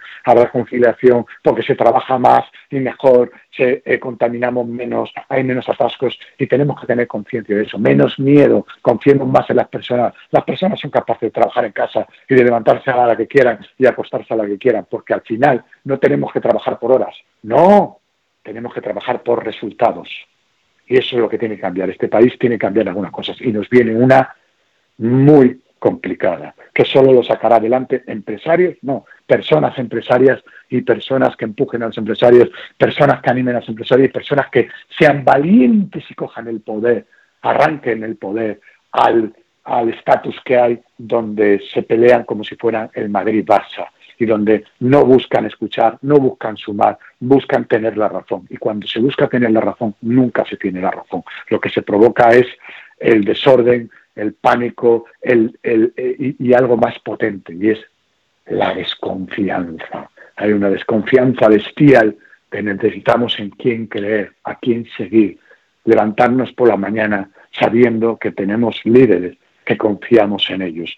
Y yo no creo que lo tengamos y que los que quieran también quieran serlo. O sea, y que los que quieren relevarlos también se ganan mi confianza, por lo menos la mía, pero creo que la, de- la mayoría de los españoles igual. Y ya está bien, ya está bien, porque si no, nos vienen unos años, ahora viene, viene, viene un tsunami, como decías tú, viene un, un problema muy grande, muy grande, muy grande, y la cantidad de personas que no van a poder eh, pagar la luz, pagar el wifi a sus hijos, ir a la compra, porque no van a tener por las mañanas nada más levantarse y lavarse los dientes. Después de lavarse los dientes, ya van a haber hecho todo lo que tenían que hacer. Y eso es durísimo para un padre de familia, eso es durísimo para un joven, eso es durísimo para todas las personas. Porque no tener con qué ganarte la vida es muy complicado. La palabra ganarte la vida es muy dura pero si no te ganas la vida profesionalmente, si no te desarrollas, si no ganas dinero para poder eh, vivir, para poder crecer, para poder reír, para poder ir al cine, para poder comprarte ropa, para poder comer, eh, vamos a tener un problema muy grande, porque si no saldrás a la calle y habrá inseguridad, habrá lamento, habrá... Y, tenemos que empezar a decir todos, esto no es mi problema, es el problema de todos, de todos, de todos, porque cuando sales a la calle te encuentras con... Ahora el bicho te ves muy bien a quién miras y con quién te acercas, porque el bicho nos ha demostrado que somos todo una unidad. Perdona que me extiendo, Silvia, pero es que hablo con el corazón, lo siento. No, Cipri, yo de hecho estoy totalmente de acuerdo contigo en que si un político para llegar hubiera llevado antes un petrolero, hubiera estado en una empresa, o sea, pienso que debería de ser obligatorio, porque insisto, si, si con todo esto encontrásemos ¿no? que al final la política está en manos, y no quiero hablar de política mucho porque luego ya sabes que mucha gente lo malinterpreta, pero si estuviera en manos... Silvia, no sí, pero si estuviera en No manos de profesionales, profesionales, profesionales que hubieran estudiado lo que tenían que estudiar, que supieran lo que es una empresa, lo que es vender y la dificultad de estar delante de una persona con problemas empresariales. Otro gallo cantaría. Claro, pero y no se trata No de lo "Oh, los empresarios se quieren hacer con el poder. Los empresarios van a hacer ERTE, los empresarios echan a ERES, echar a la gente porque si no es rentable, que no, que no, que los empresarios miran también la rentabilidad del corazón, la rentabilidad. Yo soy, yo, yo, yo mis compañeros oh, les llamo, tengo 65 personas en ERTE hostelero. Es decir, cuidado, cuidado lo que estamos hablando, es decir, que que- pero yo les llamo, les digo, aquí estoy, oye, ¿qué podemos hacer? Y soy uno más, porque soy uno más, no porque diga que soy uno más, porque somos uno más mis socios y nosotros, y sino que llamen, porque insisto, eh, basta ya de pamplinas y basta ya de vender burras, somos lo que dicen, lo que dicen por ahí que eres y lo que has construido, entrar en las redes, entrar, entrar en el, el, eh, mí y mirar si lo que estoy contando predico con el ejemplo, porque hay que predicar con el ejemplo. No te puedes subir a una, turbina, a una tribuna, hablar y hablar y hablar como al vacío, y el otro sube e insulta al vacío, y las gestiones al vacío, porque la mediocridad siempre atrae mediocridad, y el talento, sabe que el talento está en rodearte de personas de más talento que tú, no tener miedo a la sombra de los demás, no tener miedo a la sombra del talento, porque el talento, ahora, si yo, yo me encanta ponerme la sombra del talento, me encanta porque no me da el sol, el sol es muy malo para la cabeza. En mi caso, no tengo un pelo, pues es que se me, llena de manchas, es decir, pero si me pongo la sombra del talento, estoy más protegido, estoy más seguro. Y además, mis hijos, es decir, todos nos, se nos llena la boca de, que trabajamos para nuestros hijos. Que no, amigos míos, que trabajar tu- para tu hijo no es regalarle un coche, ni es hacer darle las mejores estudios del mundo. Eso también. Lo que es importante para tu hijo es dejarle un planeta. Ahora tenemos un problema de un cambio climático. Hace unos días se batió el récord de la capa de ozono, del agujero. Es decir, eh, eh, eh, a- a- más grande que el, la Antártida, el, agujero de, la capa de ozono. Estamos hablando, de eso no ha hablado nadie. Es decir, de verdad que la que nos viene encima es muy potente. ¿Quieres dejar a tus hijos? ¿Quieres dejar de a tus hijos? ¿Les quieres? A tus hijos, a tus nietos, a tus sobrinos. Pues ponte a ello. Pero ponte a ello porque la individualidad nunca fue tan colectiva. Es decir, o nos ponemos todos a ello o el ello nos va a matar a nosotros. Es decir, y no hay otra, y no hay otra, de verdad. Mira, mira, si me permites, eh, voy a describir esto con la gran partida. Mira, cuando tocaron la, la alarma, el estado de la alarma, todos estábamos jugando una partida de cartas. La de nuestra vida. Todos jugamos esa partida de cartas. Y entonces nos levantamos de esa mesa, imaginároslo. Una mesa, sí, cerrar los ojos y, bueno, salvo que estés conduciendo, cerrar los ojos si estás en casa escuchando en la cama, que es como yo escucho los podcasts, o cuando me estoy duchando y tal, cierra los ojos un minuto. ¿Te imaginas esa partida de cartas donde todos jugábamos, donde, donde teníamos un montón de cartas, uno, otro menos, otro más, y jugábamos, nos levantan y se queda ahí y dicen, ahora cuando volváis, os sentáis otra vez en vuestro sitio que las cartas no se tocarán. Bueno, pues esa partida de cartas estaba basada en tener cartas, muchas cartas, en guardar cartas en paraísos fiscales, en que el que más tenía, más valía. El que, que tenía, repartía y te la regalaba. Toma, hoy, tal. Y la regalaba a sus colegas, a sus amiguetes. Había gente que no, que regalaba muchas cartas para ayudar, pero no era lo generalizado, no molaba tanto. Se jugaba de farol, se jugaba, se jugaba como el póker, con cartas escondidas, se mentía, se, se, se, se, jugaban las cartas, incluso se heredaban cartas y venían ya con cartas dadas, con cartas que no podían digerir, que no sabían ni dónde las tenían. Había personas sin cartas, pero bueno, más o menos se iba partida. Ahora, cuando vamos a volver, amigos míos, esa partida que están mintiendo, esto que llama la nueva normalidad, que es una chorrada como la copa un pino, porque si es normal no puede ser nueva, que es una chorrada, será la nueva realidad la nueva realidad, pero aquí como le ponemos etiquetas, porque todo es propaganda, de todos, ¿eh? No estoy hablando de, los que no gobiernan, de todos. Buscan la propaganda, la palabra fácil y luego está Twitter con los zascas, zasca para acá, zasca para allá, de personas que no les conoce nadie, que no tienen ni nombre, ni apellido, ni nada, y que se dedican a opinar de nada. El mundo está lleno de opinators, de tertulianos, de gente que opina de todo de todo. Y yo tengo un respeto a opinar de algo que no he vivido bestial. Pero bueno, opinan de todo. Se cae un avión y salen de, de aviones de, aviones y del motor del Boeing. Salen de todo, de todo, absolutamente de todo. Y luego hablan de expertos y no saben ni dónde están. ¿Me entiendes? Es decir, entonces, bueno, eh, que, que me pierdo. En esa partida nueva de carta, cuando, cuando volvamos, no nos vamos a encontrar el tablero ya que teníamos. Pero os voy a decir una cosa, amigos míos. No es ni el mismo juego el juego que jugamos se ha acabado. Y ahora está en nuestras manos, sí, la tuya que me estás escuchando, en tú la tuya, la tuya, amigo, la tuya personal, la que me estás escuchando, la tuya, no la tuya, no es uno por ahí, eres tú que lo estás escuchando, en la tuya que esta partida de cartas sea diferente, que este juego sea nuevo, que inventemos un juego nuevo donde el dar, la solidaridad, el agradecer, el pedir perdón, el escuchar a los demás, el construir una sociedad mejor, el en repartir cartas sea el mayor don, que el que más reparte es el más querido, que el que más reparte es el más aplaudido, que el que más reparte es el que más recibe, el que más recibe, y que guardar cartas en paraíso no sirve para nada, porque no tienes tantas vidas para gastarte eso, que cuando tú tienes más cartas, otro no la tiene, y que, tu sonrisa tu sonrisa tiene que venir de la sonrisa de los demás, del dar, del ayudar, de crear. Y para eso te tienes que poner en marcha tú que me estás escuchando. Tú.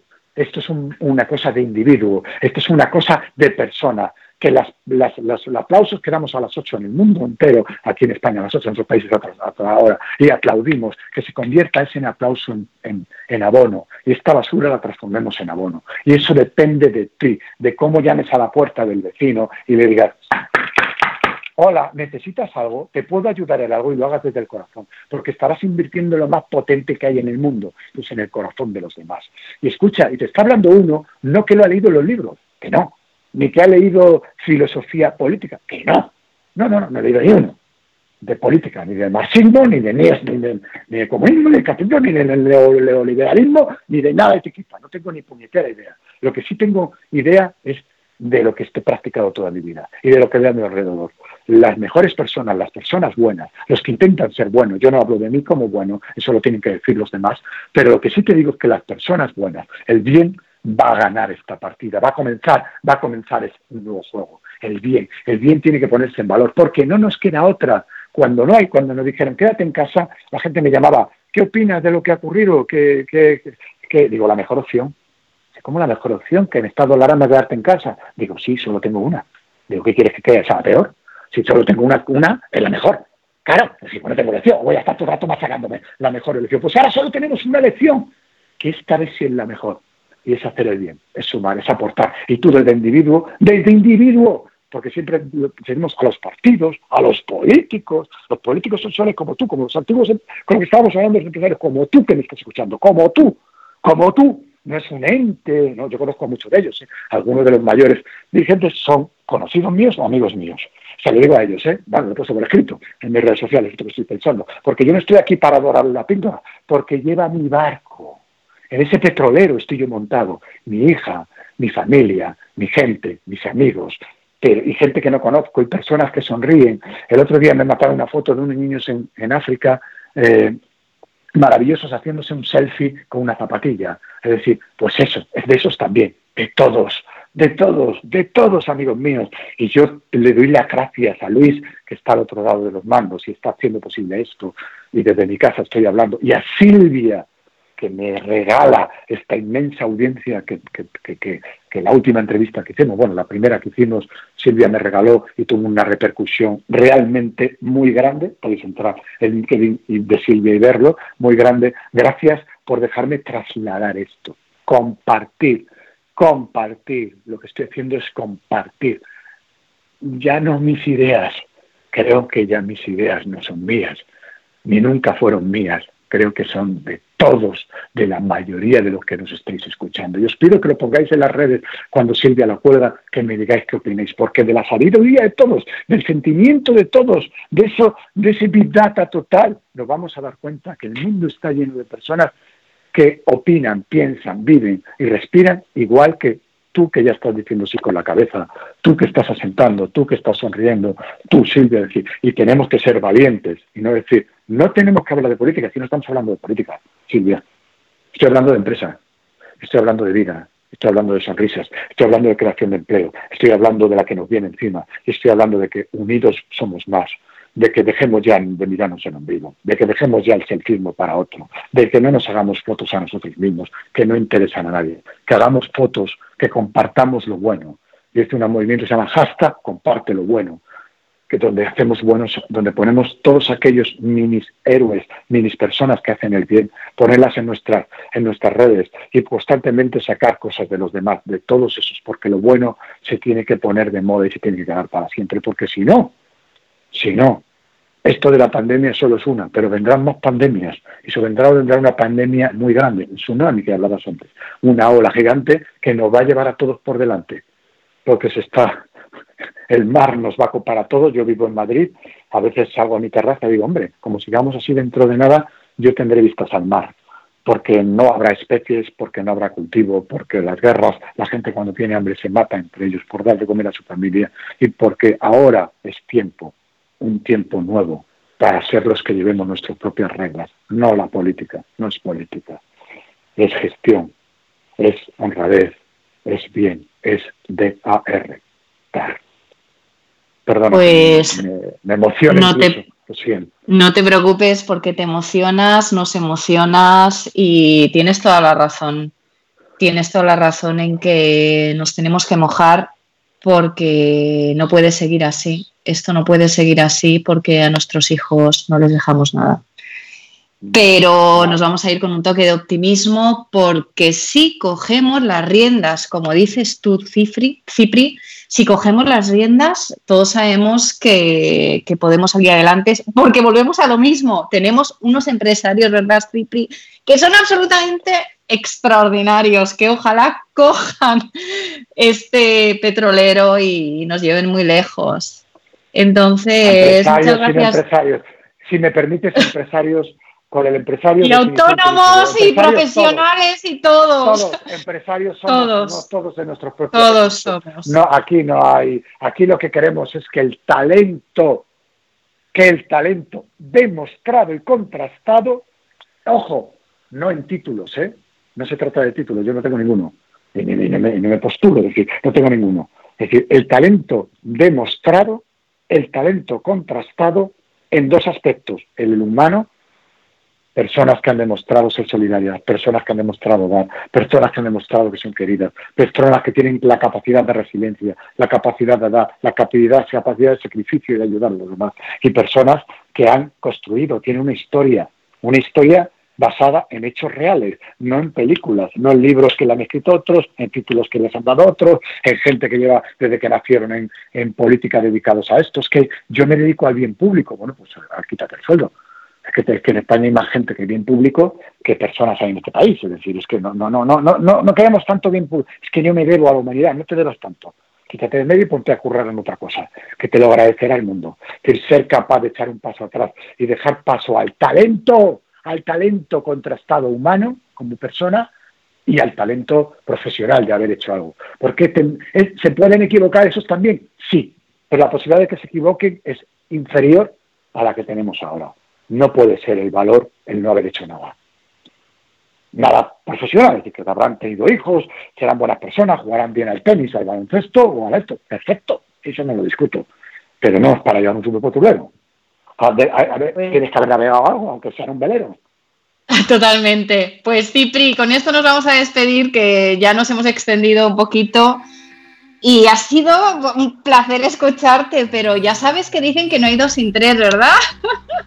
Pues yo estaré feliz de estar junto a ti porque yo os voy a decir, para los que no conocéis a Silvia, para los que no conocéis a Silvia, que Silvia, eh, nada más verla, con esos ojos grandes, te coge su sonrisa, se sale y te devora. Y os puedo decir que está llena de talento, con una vida personal muy inspiradora, con una capacidad de resiliencia, de reinventarse. Un día tienes que hacerte una entrevista a ti mismo, porque a mí cuando me contaste esta historia y cómo te has construido, me parece maravilloso. Y encima, Silvia tiene algo que muchos mm, no tenemos la suerte, por un lado, la suerte es decir, porque no, no tenemos la suerte de ser, y, y- y- pero sí la suerte de ser porque suelen ser más luchadoras, más eh, tienen más conciencia social porque paren, porque han demostrado que las, las mujeres son las mujeres mm, eh, que han dirigido países o que en esta pandemia lo han salido mejor. Silvia tiene la suerte de que es mujer y a pesar de ser mujer, y digo a pesar de ser mujer, que a veces somos muy, muy, muy burros los hombres o, no nos damos cuenta, a pesar de eso, ella ha construido, se ha construido a sí misma y se ha hecho, porque las mujeres lo tienen un par de peldaños, un poquito peor, un par de peldaños, no diez, como otros tratan de pero un par de peldaños sí, y a pesar de eso, se levantó, lo subió y nos ha, y ha, y ha- superado mucho. Pues, pues, pues Silvia, con la, con la suerte de ser mujer, la suerte de ser creativa, la suerte de tener resiliencia, la suerte de, de- de- de inventarse a sí mismo, tiene una historia muy bonita de compartir. Y un día tienes que hacer un, o- o alguien de tu, de tu equipo te tiene que entrevistar a ti, o como yo, que no he dejado que O me puedes entrevistar tú, Cipri. Pues yo- pues También cuando podríamos quieras. organizarnos para que me Cuando entrevistes tú tú. quieras, porque tú tienes muchas veces yo me encuentro ahora con el con el alcachofa, con el foco en mí y hablan de mí y me preguntan a mí y digo cómo puede ser que personas con que yo respeto, admiro y que, que creo, vamos, estoy seguro que tienen más talento que yo me entrevisten a mí cuando yo, o sea, cómo pueden poner a mí su foco cuando el foco lo deberían tener yo. Este es el caso. Cuando me, entrevistaste la otra vez digo cuando yo miré un poco tu currículum, tu historia y habíamos hablado, digo, esta mujer es una crack. Esta mujer es una auténtica crack. Y mira, bueno, ahí está, lo estás demostrando, que me entrevista a mí una Bueno, crack. sí. Pues mira, eso es... Te, te voy es- a nombrar mi regales- representante. me regalen sus seguidores, no, pero, pero encima, como yo conozco tu historia de residencia, de cómo compaginas con tu familia, con tus dos hijos, cómo, cómo tu vida personal, es decir, cómo eres capaz de reinventarte, cómo te sigues reinventando a pesar de que, del confinamiento, es decir, ahora es o, con- o, o- eh, o o confitas o trabajas, es decir, pues, confitas y trabajas a la vez, estamos confitados y trabajando, cómo, cómo te has reinventado, cómo sigues reinventándote, cómo sigues asesorando a grandes empresas, cómo tus redes sociales solo es compartir, solo es dar, solo es hacer grandes a los demás. E insisto, e insisto, los hombres lo tenemos más fácil. Me gusta siempre decirlo, me gusta porque además tenemos un ego más potente. No es que no quiera a los hombres, ¿no?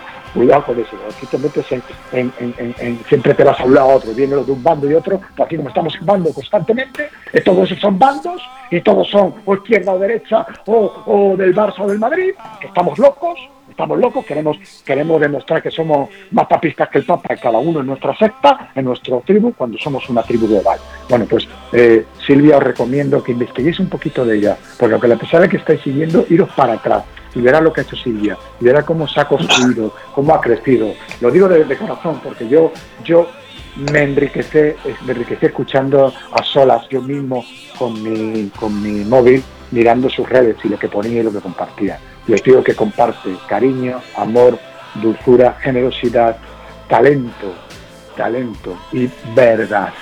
Silvia es verdad. Silvia Leal es verdad. Y es leal porque desde que nos conocimos viene a mi restaurante por amor absoluto a mí. A por y cuando las personas vienen a, a un sitio, a tu casa, a hacerte gasto por cariño y con una sonrisa, dicen, coño, esta chica es verdad. Eso eres, eso, eso es Silvia, verdad. Pues muchas gracias, Cipri. No te vamos a robar más tiempo y te reto a que en un par de mesetitos me entrevistes.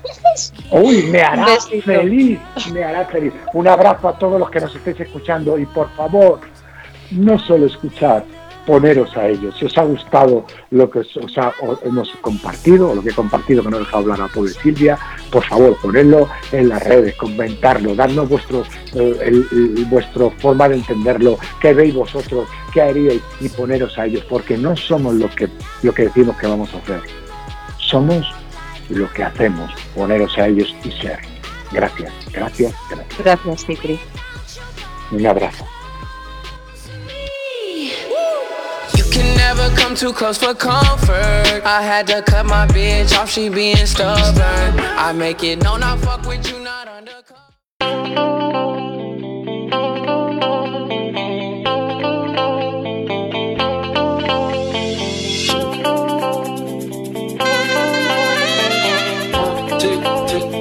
Miedo 4.0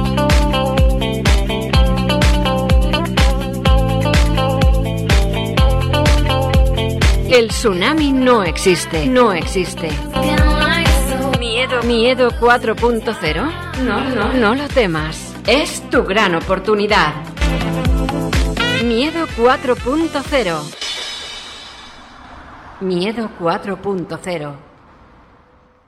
Más que una radio.com. Más online. Más cerca. Más accesible. Escúchala en todos los dispositivos móviles.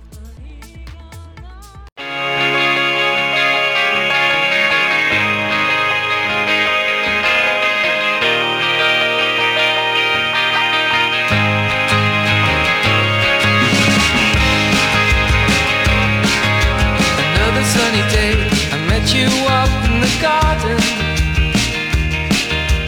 You were digging plants, I dug you, beg your pardon. Look on the bright side of life.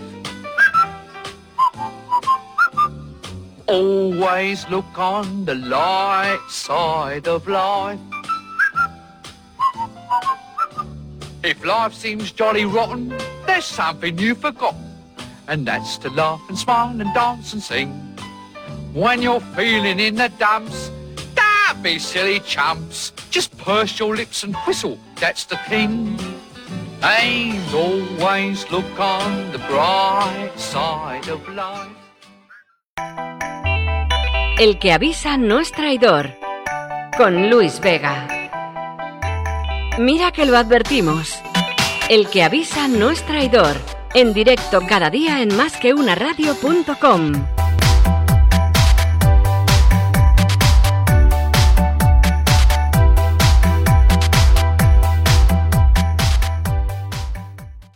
Estás escuchando más. Estamos escuchando El que avisa no es traidor. Con Luis Vega en Más que una radio.